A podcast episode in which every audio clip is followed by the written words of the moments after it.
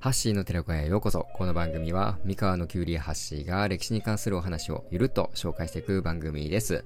えー、今回はですね、織田信長は元祖スイーツ男子というお話をしていきます。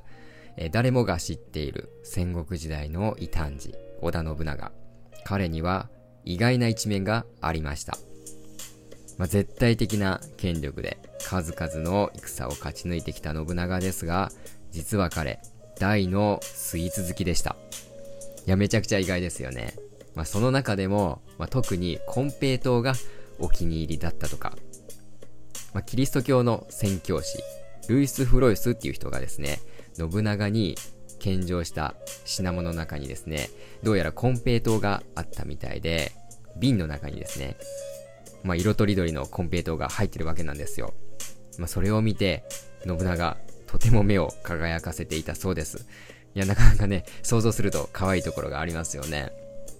まあ、他にもですね、信長、えー、家康にですね、手作りのお菓子を振る舞ったというエピソードとかもありまして、まあ、なかなか怖いイメージのある信長なんですけど、まあ、こういったですね、意外な一面も持っていたそうです。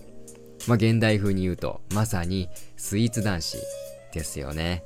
まあ、意外な一面を持つ信長。もしですね、現代にいたら、毎日カフェ巡りしながらですね、スイーツを食べ歩いてるかもしれないですね。